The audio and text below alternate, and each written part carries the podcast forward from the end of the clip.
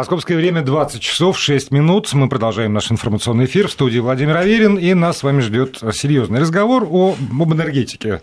И, как всегда, гость такого разговора, гость нашей студии Константин Симонов, генеральный директор Фонда национальной энергетической безопасности, первый проект финансового университета при правительстве Российской Федерации. Константин Васильевич, здравствуйте. Владимир, добрый вечер. Не все же о футболе.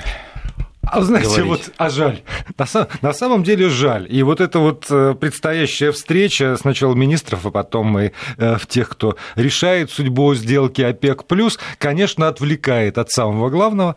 Вот, но хорошо, хоть матч э, Я Франция вам говорил, закончился. Помните, еще несколько месяцев назад, что ждите 14 числа что Россия с Саудовской Аравией будут во время футбольного матча вести переговоры. Так и было, кстати, так и было. Посмотрим, что будет завтра в Вене, но тем не менее параметры нашей позиции были, конечно, определены 14 числа. Да, но при этом практически все, кто последние пару дней накануне этой встречи пишут о, о, ней, говорят о том, что как раз и есть раскол внутри э, этого сообщества, которое сейчас принято называть ОПЕК+, потому что действительно Россия и Саудовская Аравия более-менее э, э, в консенсусе, а вот Иран, Венесуэла, Ирак, они как будто бы не готовы пойти на те условия, которые будут предлагаться. Но прежде чем мы начнем говорить о, все-таки о позициях там каждой страны, давайте, давайте как-то ну, так определим, с чем а, ОПЕК плюс подошли, какие возникают варианты по поводу изменения и чем эти, э, необходимость этих изменений спровоцирована. Ну, на самом деле ситуация э, достаточно мозаичная и непростая. И для Российской Федерации это тоже очень серьезный вызов. Почему? Потому что тема для нас чувствительная. Э, сколько ни говори про диверсификацию экономики, вещь это полезная, но нефтяные цены по-прежнему являются э, значимым параметром для функционирования нашего экономического организма. И э, в чем деликатность? В чем деликатность этой истории? Сейчас мы ответим на ваши вопросы, Владимир, на тему, с чем мы подошли, начнем отвечать. Так вот, Деликатность заключается в том, что нужно найти такой баланс э, производства, чтобы цена оставалась достаточно высокой, но при этом желательно, чтобы мы могли производить еще и дополнительные э, объемы нефти. С одной стороны, мы подошли к ситуации э, конца первого полугодия с очень неплохими ценами на нефть. Да, они Э, снижались после, кстати, заявлений, сделанных 14 числа, но все равно они остаются выше 70 долларов за баррель. Это достаточно высокий э, показатель по сравнению с теми ценами, которые мы уже успели привыкнуть в 2015-2016 годах. А, возникает вопрос, а вот эти цены относительно высокие, от которых мы уже успели отвыкнуть в последние несколько лет, позволяют ли сейчас эту добычу наращивать. Ну, идея же была простая. Когда цена упала ниже 50 долларов и даже доходила до 30 в какой-то период, естественно, одно из предположений заключалось в том, что на рынке наблюдается перепроизводство э, нефти, и это прижимает цену. Я тоже уже говорил много раз, что нефть является специфическим товаром, и цена на нефть определяется вовсе не только факторами физического спроса и предложения. Там есть спекулятивные составляющие, но я всегда оговариваюсь, что надо пытаться залезть в голову спекулянтов, потому что спекулянты, когда они принимают решение продавать или покупать нефтяные фьючерсы, то есть бумажную нефть, это просто бумага, спекуляция в чистом виде. Теперь Но информацию-то они берут с физического рынка. И в этом плане физический рынок интересен не сам по себе, не потому что там баланс спроса и предложения, а потому что это читают спекулянты. И вот ту информацию, которую они считают важной для себя, она влияет на их поведение. Поэтому все, что происходит на рынке физической нефти, интересно прежде всего как э, как информация, воспринимаемая в том или ином контексте спекулянтами. И на основании этой информации они принимают решение, какой тренд разгонять на рынке, бычий или медвежий. А, соответственно, когда э, цена, то есть, ну, это предположение было, что есть перепроизводство, отсюда возникла сделка. Вот эта сделка, которая должна была убрать 1,8 примерно миллионов баррелей добычи в сутки, и вы справедливо говорите, что там в сделке принимают участие практически все члены ОПЕК. Э, плюс, почему называется плюс, потому что еще несколько стран, которые в ОПЕК не входят, но ключевыми странами являются Россия и Саудовская Аравия. Потому что э, мы вместе с Соединенными Штатами это тройка крупнейших производителей нефти в мире, плюс Саудовская Аравия Россия это крупнейшие экспортеры нефти в мире. Соединенные Штаты производя огромное количество нефти, является настолько масштабным рынком, что они еще и вторые импортеры при этом нефти в мире после Китая. Соответственно, мы эти 1,8 баррелей убрали, цена выросла, даже доходила там почти до 80 долларов, и, соответственно, возникает желание заработать еще и на дополнительном объеме. Оно, будем говорить откровенно, прежде всего возникает у Саудовской Аравии. Почему? Потому что Саудовская Аравия обладает уникальной возможностью очень быстро нарастить добычу. Э, то есть они действительно способны в течение буквально там нескольких недель э, добычу вывести на новый уровень. И я думаю, что это была идея саудитов. А это э, технологическая проблема? А потому, Для потому, других стран? Не, не вообще. А для Судской Аравии в том-то дело, что это не проблема. Медленно это не или проблема. я имею в виду в чем в чем фишка? конечно, в целом, то, конечно. То есть это технология есть, просто, да? Ну, не смотрите, просто открыть вентиль, чтобы пошла да, нефть, есть, а все там зависит надо от того, что-то все сделать. зависит от того, а, какая структура ваших месторождений.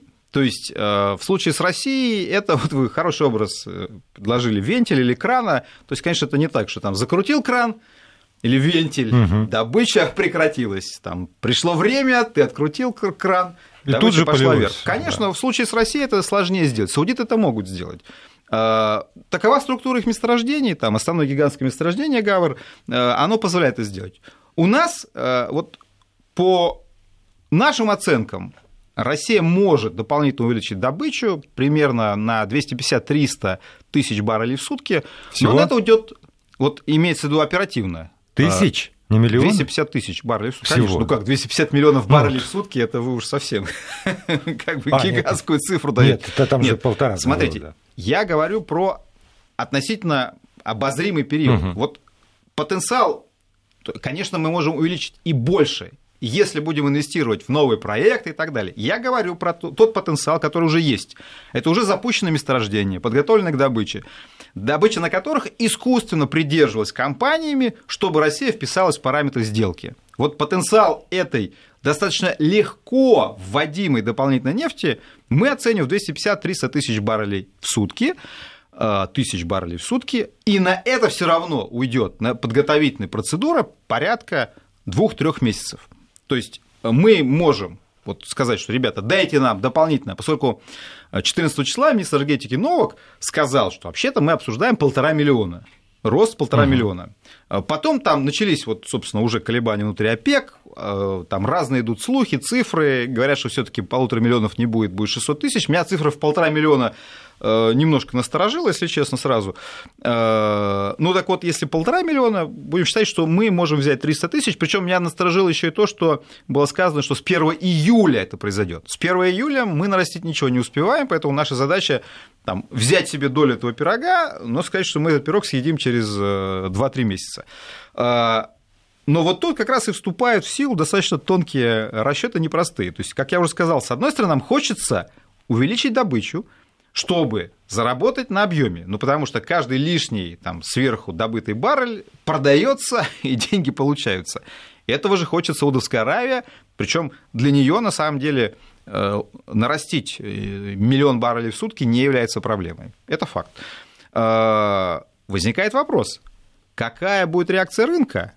И идея заключалась в том, что Саудовская Аравия предлагает посмотреть на ситуацию в Венесуэле и в Иране, и как бы, поскольку они тоже являются частью этого соглашения, ну, например, Венесуэла страна удивительная. В том плане, что э, сделка предполагала, что у нее добыча будет падать, но добыча начала падать так быстро, что им даже никакие лимиты сделок были не нужны, они и так рушились. По другим причинам, по, да, по внутренним, по внутренним причинам. причинам. То есть не из-за сделки. У них добыча развалилась, то есть они даже, даже не могут добыть ту планку, не то, что их искусственно придерживают, да, как в нашем случае, мы придерживаем эти 300 тысяч баррелей, а у них просто добыча провисла, что они упали э, окончательно вниз, и они там э, потеряли вот за короткий последний период времени порядка полумиллиона баррелей в сутки добычи. Значит, вот так грубо прикинули, полмиллиона в Венесуэле, плюс дополнительный спрос возник на нефть, потому что спрос на нефть растет в мире. Я это постоянно подчеркиваю и все время передаю привет э, Герману Грефу, который, напомню, прогнозирует, что к 30 году нефть перестанет быть товаром. То есть он говорит, что к 30 году нефть не будет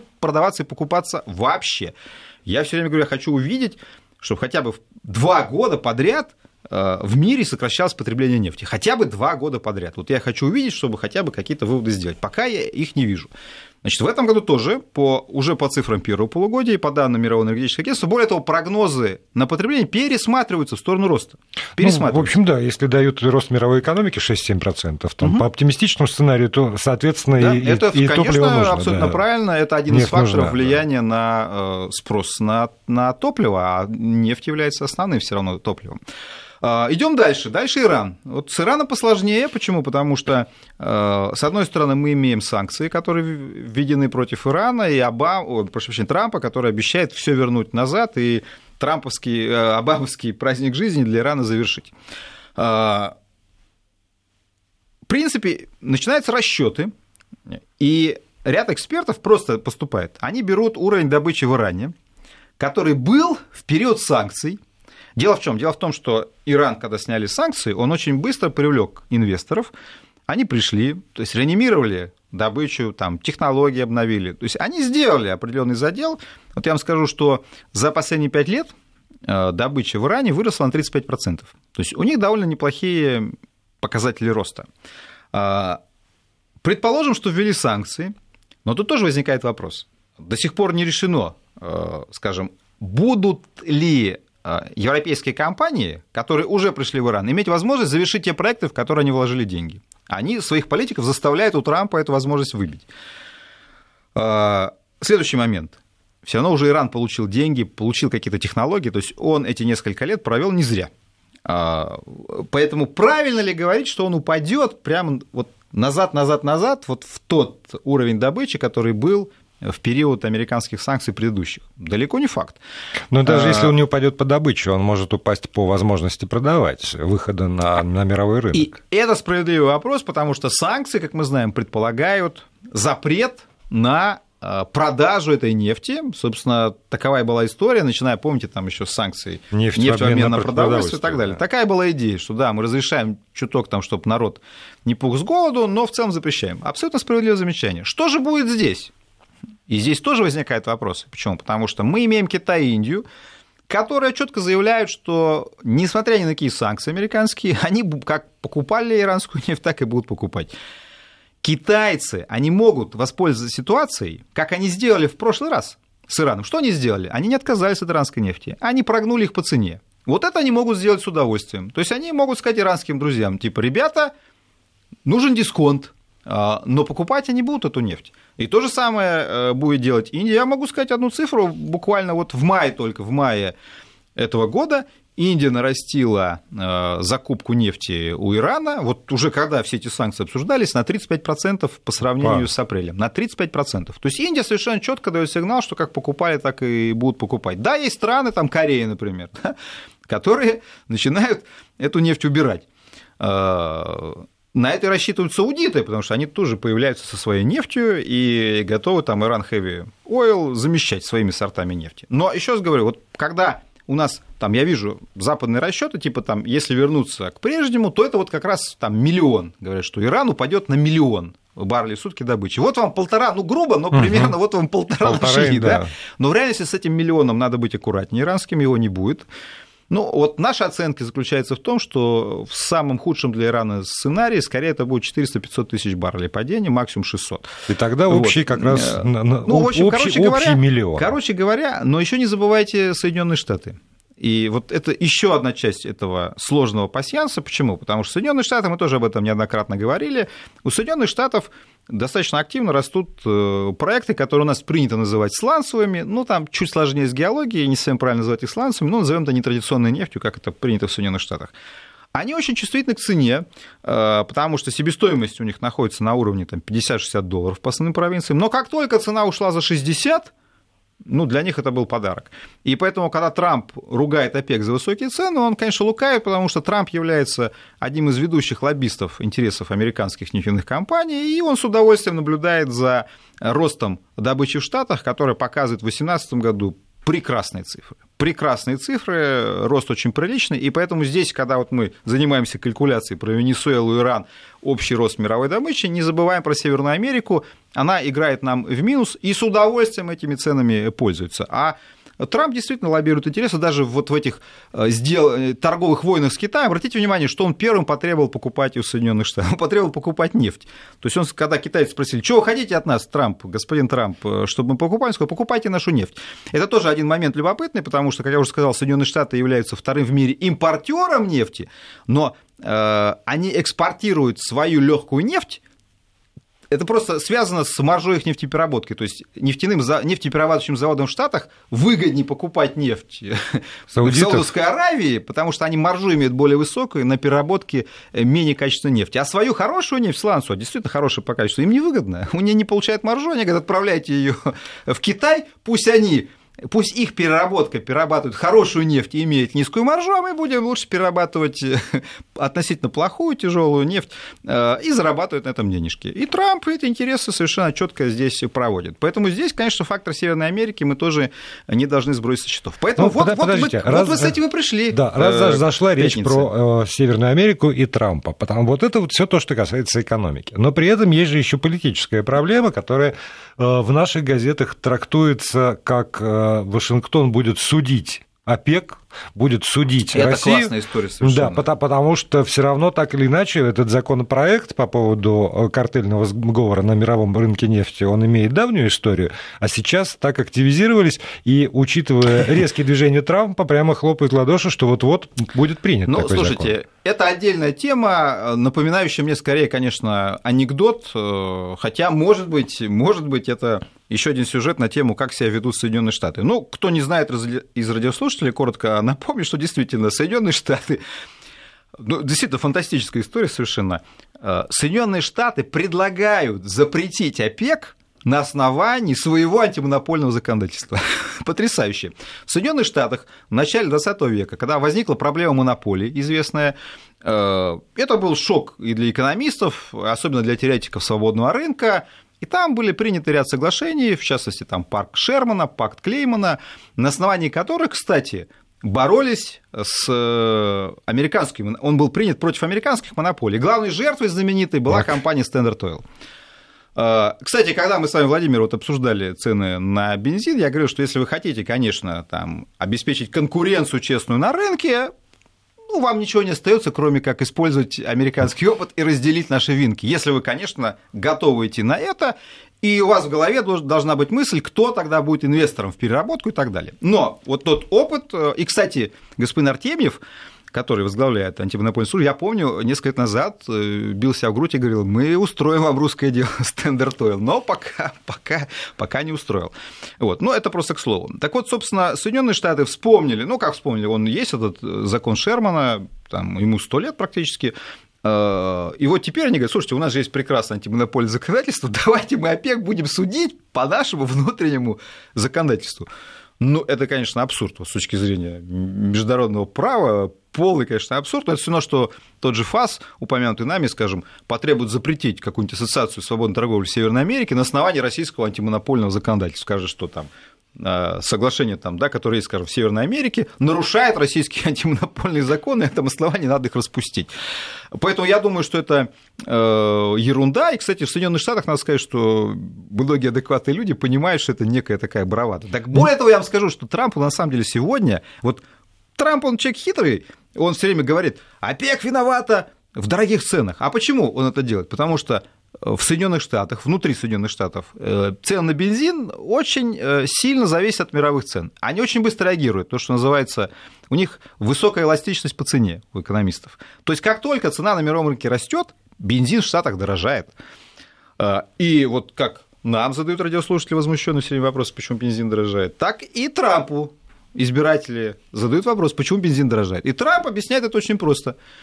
Во всем виновата ОПЕК во всем виноват ОПЕК, но на самом деле Трамп, если говорить откровенно, тоже в немалой степени сознательно играл на повышение цен. Как он это делал? Да элементарно, он повышал курс доллара. Он повышал сознательно курс доллара, а дорогой доллар это, э, прошу прощения, снижал, все, извините, снижал курс доллара, снижал курс доллара, а дешевеющий доллар, ну, по понятным причинам, угу. просто дешевого доллара впихнуть в баррель нефти больше можно. Ну, с другой и... стороны, знаете, он все таки доллар э, там дешевеет не в разы, а на а, Ну, скажем, по прошлому году к основным валютам он подешевел на 10%. Вот, это тоже фактор довольно Не, значимый. Я просто вспоминаю слова, которые произнес господин Сечин. У вас доллар был по 30, а сейчас по 64, что вы хотите? Вот это вот у вас особенно. Вот. Ну, так, так что я к тому, что просто пропорции другие. Это правда. Ну, собственно, но тем не менее, просто когда дешевеет рубль, это замечаем мы с вами. А граждане, будем откровенны, Соединенных Штатов, там, Японии, Китая не особо это замечают. Вот. А когда дешевеет доллар, замечают все нравится нам это или нет. Так вот, собственно, Трамп, он играет в хитрую игру, значит, то есть, типа, мы ни при чем, виноват ОПЕК, но, естественно, там говорят, Товарищ, а что вы с этим будете делать? Он говорит, да мы их накажем. Да сейчас, подождите, мы их просто распустим по нашему внутреннему законодательству.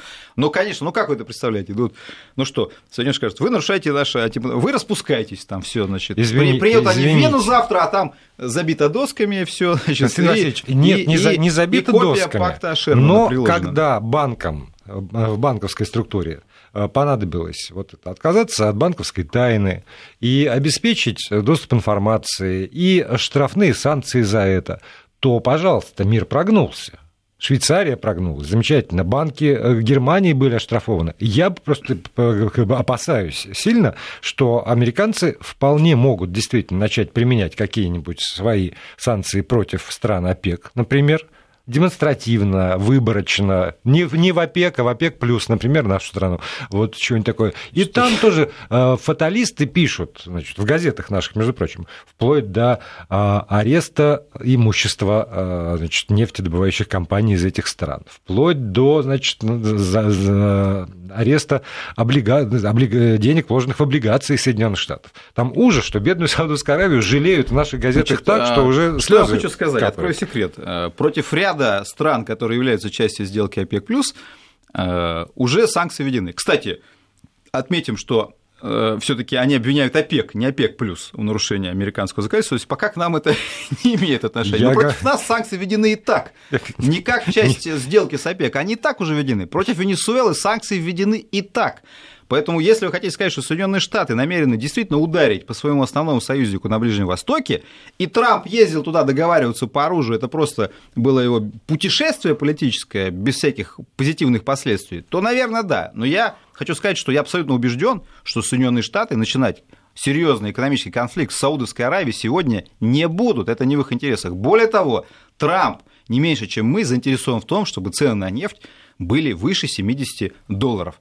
И, и, поэтому для него это элемент игры. Не будет никакого там ареста активов Сауди Арамко, не будет никакого там, преследования ОПЕК, поэтому мой прогноз заключается в том, что э, никто э, с э, там, плеткой за саудитами бегать по миру из Соединенных Штатов на сегодняшний день не будет. И тогда вот если у нас просто до, до, новостей сейчас остается ну, там, минута примерно, тогда получается, что вот если говорить, к чему мы пришли и там мотивы для действий в рамках этой встречи ОПЕК плюс в Вене, можно политическую составляющую в общем исключать, потому что будет экономический расчет прежде, прежде всего, и, и он в итоге и определит, будет ли это увеличение добычи вообще или не будет, или будет увеличение на 800, там, э, на, на миллион или на полтора. Да, я думаю, что прежде всего в основе будет экономический расчет. Саудиты будут предлагать э, увеличить добычу на как можно большее количество баррелей, и думаю, что ориентир он назван, это цифра в полтора миллиона баррелей, нам нужно очень внимательно за этой ситуацией следить. Я считаю, что полтора миллиона – это очень высокая отметка. Э, при этом нам нужно не забывать, чтобы э, не дать саудитам забрать всю эту часть пирога. То есть мы должны получить в рамках, если там будет рост там, даже на 600-700 тысяч баррелей, мы свои 200-250 тысяч баррелей должны в этом пироге получить. Продолжим после выпуска новостей. Константин Симонов, э, генеральный директор Фонда национальной энергетической безопасности, первый проректор финансового университета при правительстве Российской Федерации, остается здесь, в этой студии. Если у вас возникают по ходу какие-нибудь вопросы или замечания, то можно писать 8 903 170 63 63 в WhatsApp и Viber или 5533, короткий номер для ваших смс-сообщений. Продолжаем. Э, наш разговор. Э, напомню, в студии Константин Симонов, генеральный директор Фонда национальной энергетической безопасности, первый проректор финансового университета при правительстве Российской Федерации. Говорим мы о той встрече, которую вот э, в новостях тоже мой коллега уже, собственно, и осветил. Собрались министры, будет завтра, собственно, решающий этап этих самых переговоров, и я еще раз вернусь к тому, с чего начинал. В российской прессе, по крайней мере, в разных изданиях довольно много э, пишут последние дни о противоречиях, которые есть внутри ОПЕК э, э, с плюсом, и о том, что позиции целого ряда стран диаметрально противоположны, ну и, как правило, цитируют прежде всего, конечно, иранского представителя, потому что цены на нефть – это все заслуга Трампа, на самом деле ничего нет, мы решительно против. И учитывая механизм принятия решений э, в этой вот э, конфигурации ОПЕК+, действительно, можно ли рассчитывать на то, что удастся найти компромисс какой-то? А, противоречия внутри ОПЕК не являются секретом, причем в значительной части они носили политический характер. Ну, не является, опять же, тоже особой тайной, что отношения между Саудовской Аравией и Ираном традиционно крайне плохие, там э, Объясняется это многими факторами, и страны конкурируют между собой за влияние в регионе. Но вот сейчас, на мой взгляд, тот случай, когда а, этот конфликт внутри организации прежде всего связан с экономикой. Кто выступил решительно против? Вот когда а, проговорились Россия и Саудовская Аравия про эти полтора миллиона баррелей, кто прежде всего стал кричать, что это нельзя делать ни в коем случае? Венесуэла, и Иран. Почему? Мы уже с вами рассказали, потому что Одна это не их, может. их добычу да. пытаемся мы поделить. Венесуэла, да, э, Венесуэла и Иран понимают, что если сейчас как бы их добычу уже поделят, потом им уже вернуться будет сложновато в рамках э, механизма ОПЕК. Э, Иран, кстати, имел по прежней сделке особые условия, потому что как раз был учтен фактор того, что на нем были санкции, и, и поэтому к Ирану применили льготную схему. То есть ему дали возможность наращивать добычу, то есть все сокращали, а он наращивал. И он этой возможностью воспользовался блестяще, как я уже сказал, по прошлому году, получив неплохой э, прирост. Теперь тоже возникает вопрос, а нужно ли опять эти условия Ирану давать, тем более, что он уже вышел э, давно уже на досанкционные уровни и перегнал их. Вот, э, поэтому они не хотят. Они не хотят, потому что они считают, что это их их потенциальная нефть, которая делится. Иран считает, что уже как бы саудиты закладывают падение в Иране, то есть фактически их национальная квота может постепенно снижаться. А, и Венесуэла тоже считает, что она еще не до конца рухнула, и, и Иран ее в этом плане хоронить. И, конечно, это осложняет э, завтрашнее заседание. Но еще раз повторяю, мне кажется, что, возможно, цифра в полтора миллиона специально и была озвучена для того, чтобы вызвать возбуждение, а потом э, согласиться на цифре в 600-800 тысяч баррелей. Э, то есть моя оценка, что если и будет принято решение, то, скорее всего, она будет вот на уровне 600-800 тысяч. А скажите, пожалуйста, вот позиции других стран, туда входит довольно много государств, в ОПЕК только 14. Ну, там, а, да, она, она вообще, много. Да, а... ну, там Африка и Латинская Америка вообще не учитывается. Они, они, как правило, встраиваются вот в тот курс, который определяет ну, Саудовская Аравия? ключевой страной в ОПЕК является Саудовская Аравия. А, она не только обладает э, колоссальными запасами, но она обладает, как я уже сказал, возможностью увеличивать и уменьшать на очень серьезные объемы нефтяную добычу. Этой возможностью не обладает ни одна страна ОПЕК, и поэтому, э, если страны не будут слушаться саудитов, они могут просто эту организацию без всякого американского законодательства развалить, и она не будет иметь никакого смысла. То есть, будем откровенны, без саудитов ОПЕК смысла не имеет. Почему? Потому что именно саудиты имеют инструмент повышения, снижения добычи. То есть, они в одиночку могут влиять на рынок, чего не может ни одна страна, которая помимо саудитов в ОПЕК входит. То есть, они выступают здесь, будем откровенны, даже Иран выступает неким гарниром. А получается, что эта сделка, она регулирует только ту нефть, которая выплескивается на, а, на внешний рынок. Ну, вот этом, меня интересует в основном Российская Федерация, конечно же. То есть те ограничения, которые были наложены на нефтедобывающие компании нашей страны, они э, исчисляются исключительно э, по поводу той нефти, которая выходит за пределы России, или это затрагивает Сделка... и ту нефть, которая идет внутри России на потребление? А, сделка касается добычи, то есть э, сделка фиксирует именно добычу, не экспорт. Угу. Она не касается экспорта. То есть, и это тоже может быть в чем-то для внутреннего рынка в какой-то степени проблема, но не для бюджета. Я все время подчеркиваю. Почему? Потому что если у вас фиксируется добыча, это означает, что если вы выполняете соглашение, вы нарастить добычу не можете. А экспорт нарастить можете. Вам несложно догадаться, как можно нарастить экспорт, не наращивая добычу. Естественно, ограничивая поставки на внутренний рынок. Если вы ограничиваете поставки на внутренний рынок, у вас на внутреннем рынке возникает определенный дефицит. Тут, тут все предельно просто. А как, почему, с какой целью вы будете увеличивать экспорт? Ну, понятно, с какой. Если цена да. на сырую нефть растет, и вы считаете маржу и понимаете, что вам выгоднее поставлять сырую нефть, конечно, вы будете экспорт наращивать, потому что экспорт не квотируется.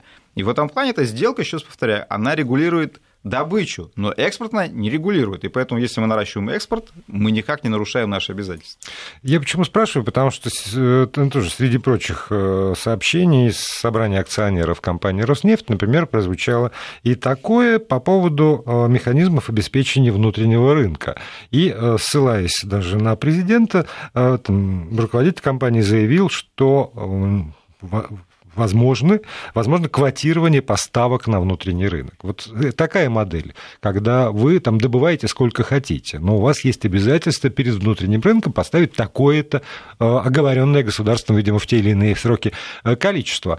Это экономически как, как выглядит? То есть, насколько это исполнимо и для компаний, и для потребителей внутри выгодно?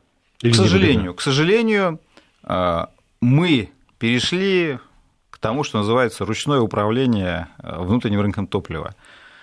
Э, и вот все эти идеи э, квотирования, запретительных экспортных пошлин как раз являются инструментарием вот этого самого ручного управления. Я могу сказать и другую новость, которая, может быть, позитивно будет воспринята радиослушателями. Сегодня наше правительство внесло законопроект в Думу как раз о праве вводить э, запретительные экспортные пошлины на светлые нефтепродукты. То есть, иными словами, э, правительство должно получить законодательный инструмент, э, то есть, когда оно посчитает, что цена на бензин растет, оно вводит запретительную пошлину и тем самым оставляет бензин у себя. Тем самым а, заставляя компанию терять тот рынок, который счету, она завоевала я, за рубежом. Я могу гораздо более простой механизм Э, назвать, как это все может в России работать. Э, президент Путин собирает совещание и всем говорит, значит, цена Ша. на бензин не растет. И все. А это же было вот в начале да. этого года. Да? И не надо каких-то законов писать, какие-то вводить квоты. Давайте просто вот такой механизм используем, сэкономим бумагу, время и даже деньги налогоплательщиков. Но в целом, еще раз повторяю, я считаю, что э, да, мы согласились, что рост там серьезный, чрезмерный, но это, это вопрос, опять же, государственных приоритетов. А, вот государство, как вы знаете, с 1 июня снизило акцизы а, на топливо. А в планах на следующий год эти акцизы вернуть на э, прежний, прежний уровень. Ну, как вы думаете, вот что произойдет с ценами? Ну, наверное, несложно догадаться. Ну, так а кого мы в этом плане обманываем? Понимаете, государство вот просто еще раз говорю, вот мы смотрим на растущие цены. Еще, я, я не хочу там выступать э, в качестве адвоката дьявола и доказывать вам, что нефтяные компании э, все замечательные и хорошие, но, но не надо их воспринимать как жирных котов, э, которые наживаются на вашем бензине. Вот смотрите, ситуация простая. Государство намерено увеличить в очередной раз налоги на нефтяные компании. Каким образом? Так называемое ускоренное завершение налогового маневра. Что такое налоговый маневр? Это отказ от экспортной пошлины в пользу роста НДП, налога на добычу полезных ископаемых. В чем фокус? Да очень в простом фокус. А, экспортная пошлина берется с экспортируемой нефти, а НДП берется с добываемой нефти. Поэтому, когда вы заменяете экспортную пошлину таким же НДП, вы собираете его просто с большего объема нефти.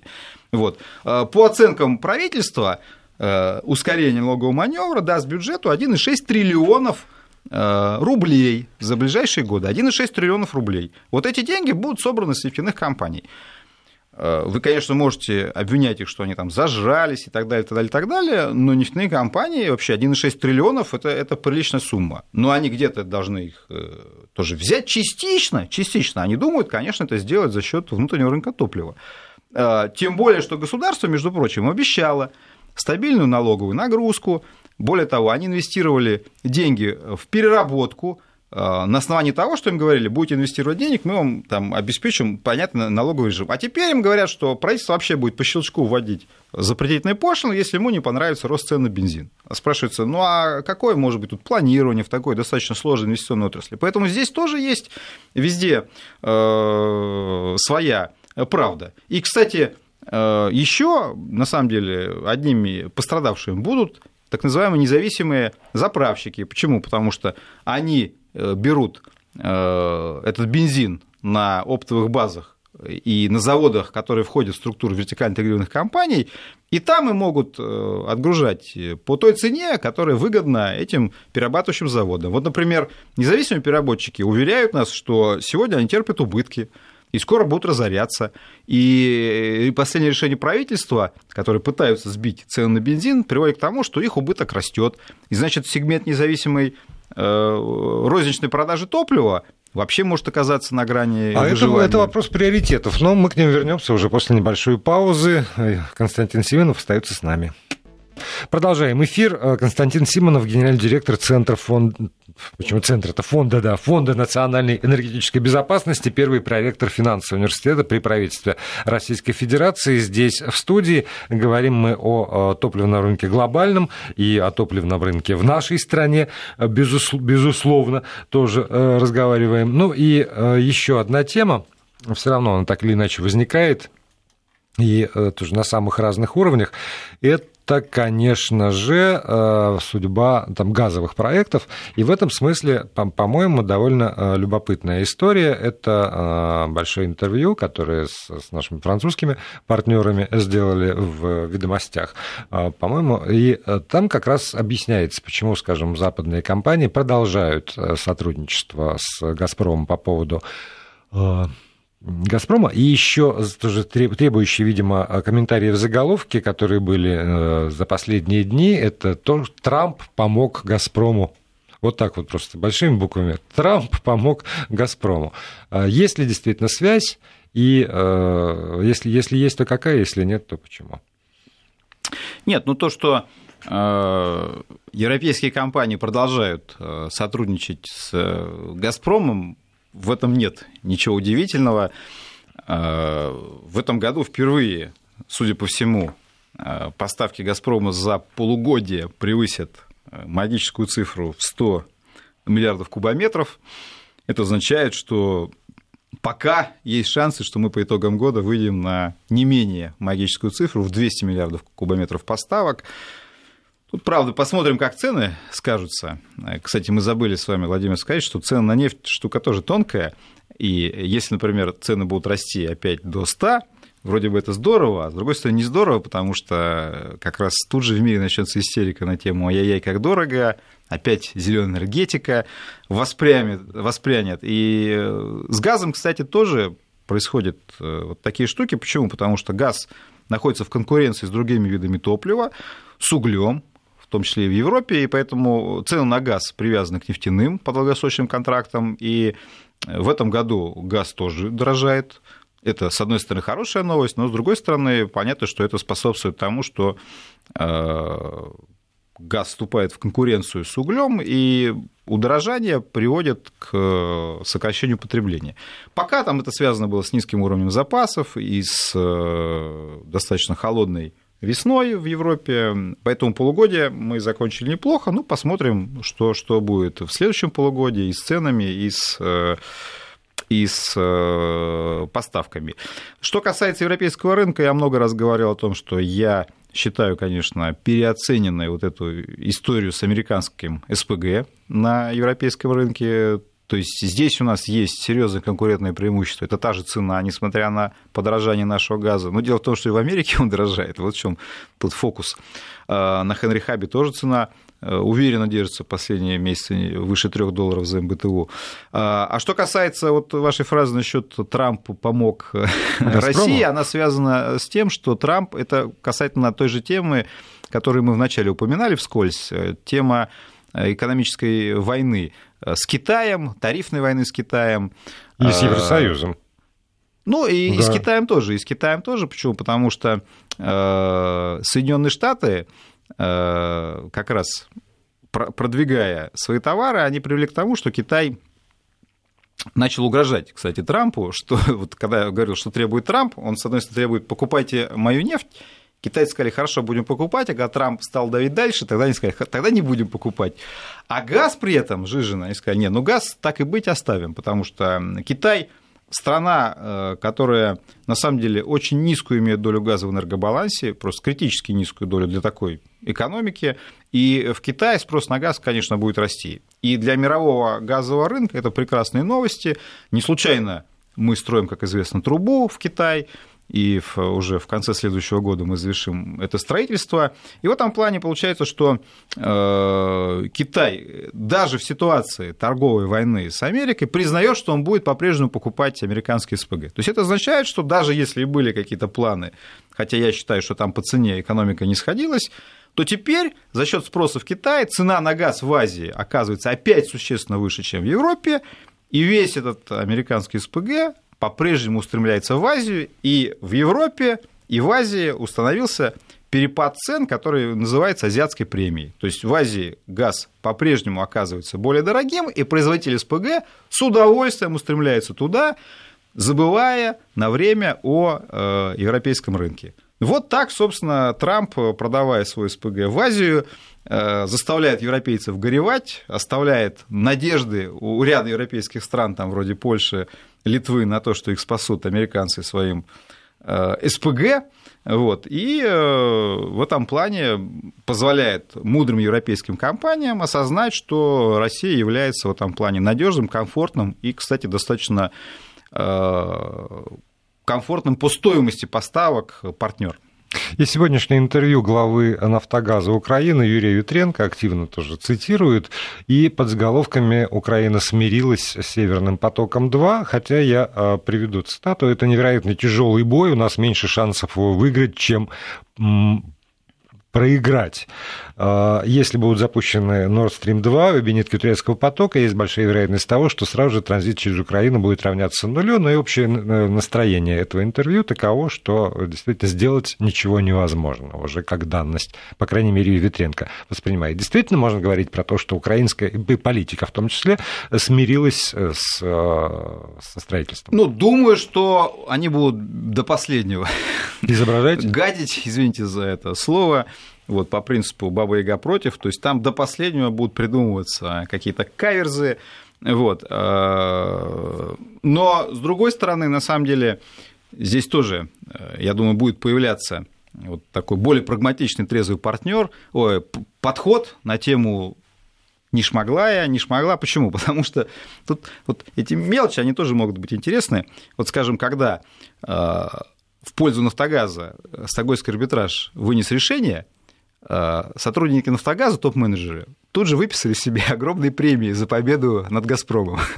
Теперь «Газпром» подает апелляцию, там уже голландский суд там, прекратил арест активов, и, и возникла такая пауза пока неловкая. Так, куда все таки там пойдет апелляция, не пойдет? А деньги-то уже они получили премию. Теперь Я их по-человечески понимаю. Там, э, а деньги возвращайте, подождите, «Газпром» еще ничего не заплатил. И они скажут, вы знаете, «Газпром» он такой оказался крутой, там, он тут продавил, но мы вот сделали, что могли. А Поэтому я не исключаю, что там э, потом мы выясним, это официально признано, что угу. они эту премию себе заплатили, потом выяснится, что там кого-то заплатили премию за борьбу с Северным потоком. Вот. И, и когда Северный поток начнут устроить, будут выяснять, слушай, там, э, Петро, а ты же получил премию за борьбу с Северным потоком, а поток-то строится, и он скажет, да ты поймите, русские такие коварные оказались, там, за них и немцы там, ну что я смог сделать? Нет, слушайте, вот. я, за, я за Петро могу посоветовать, он так скажет, а знаешь, на, как мы затянули строительство, и за все я это думаю, время что Украина глава Нафтогаза, он тоже понимает, что ему рано или поздно спросят, так подожди, а как же ты не сумел-то остановить, как ты не спас-то Украину? И они начинают стереть соломкой на тему, вот какая коварная все таки могучая Россия, Европа не заступилась, и ничего мы сделать не смогли. Но в реальности, хорошая, конечно... Хорошая они... точка, действительно. Великая Россия, они сделать ничего не смогли. Константин Симонов, спасибо большое за этот разговор.